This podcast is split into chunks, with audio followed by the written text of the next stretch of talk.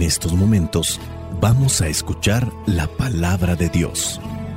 Dispón tu corazón para que el mensaje llegue hasta lo más profundo de tu ser.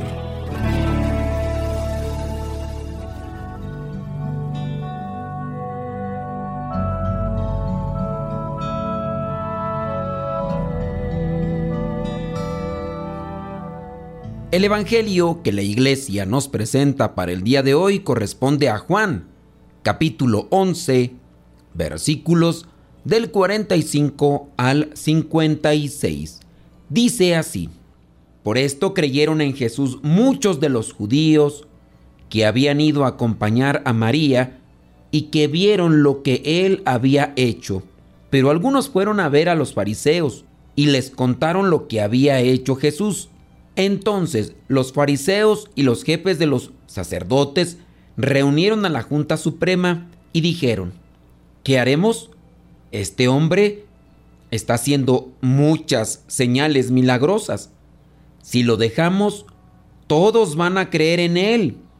Y las autoridades romanas vendrán y destruirán nuestro templo y nuestra nación. Pero uno de ellos, llamado Caifás, que era el sumo sacerdote aquel año, les dijo, ustedes no saben nada, ni se dan cuenta de que es mejor para ustedes que muera un solo hombre por el pueblo y no toda la nación sea destruida. Pero Caifás no dijo esto por su propia cuenta, sino que, como era sumo sacerdote aquel año, dijo proféticamente que Jesús iba a morir por la nación judía, y no solamente por esta nación, sino también para reunir a todos los hijos de Dios que estaban dispersos. Así que, desde aquel día, las autoridades judías tomaron la decisión de matar a Jesús. Por eso Jesús ya no andaba públicamente entre los judíos, sino que salió de la región de Judea y se fue a un lugar cerca del desierto, a un pueblo llamado Efraín. Allí se quedó con sus discípulos. Faltaba poco para la fiesta de la Pascua de los judíos y mucha gente de los pueblos se dirigía a Jerusalén a celebrar los ritos de purificación antes de la Pascua. Andaban buscando a Jesús y se preguntaban unos a otros en el templo, ¿qué les parece? ¿Vendrá la fiesta o no? Palabra de Dios. Te alabamos, Señor. Señor Jesucristo, nuestro divino Salvador. Gracias te damos por tu infinito amor. Te escuchamos en la palabra, te recibimos y adoramos en la Eucaristía, te servimos en los hermanos.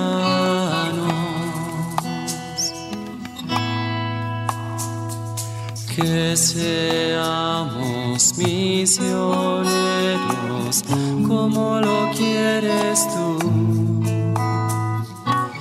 enseñando a los hombres. El Evangelio que nos presenta la iglesia el día de hoy viene a darse después de que Jesús resucita a Lázaro y comienza el versículo 45 dando a conocer que muchos judíos que fueron a acompañar a María, cuando miraron lo que podía hacer Jesús, les hizo creer en él dentro de este mismo grupo de judíos que estaban ahí con María, con Marta, las hermanas de Lázaro, también habían unos chismosillos. Estos cuando miraron que Jesús resucitó a un muerto, fueron, dice, con los fariseos para contarles a ellos lo que Jesús había hecho. Con esto los judíos comienzan a acumular y a juntar más odio hacia Jesús. El odio es el que mueve a los sentimientos Y en este caso los sentimientos están generando ideas para poder acabar con Jesús. Jesús obviamente ya sabe de sus intenciones y por eso no se aparece ahí. Va a llegar una fiesta y todos vienen a cuestionarse. ¿Será que viene Jesús? ¿Será que no viene? Estaban a la expectativa.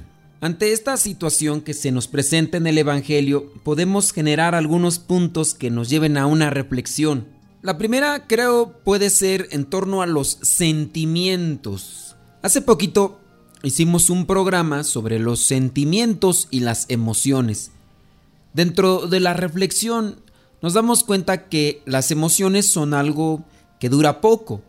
Los sentimientos tienen un tiempo más prolongado y también dependiendo si la persona alimenta el sentimiento. Hay sentimientos negativos y sentimientos positivos. Dentro de lo que vendrían a ser los sentimientos, encontramos este del odio. Es un fuerte sentimiento de rechazo hacia una persona que también puede ser generado por otro sentimiento que viene a ser la envidia. Y hay una larga lista de los sentimientos negativos. Esos son los dos sentimientos que encuentro yo en lo que vendría a ser estos personajes que aparecen en el Evangelio.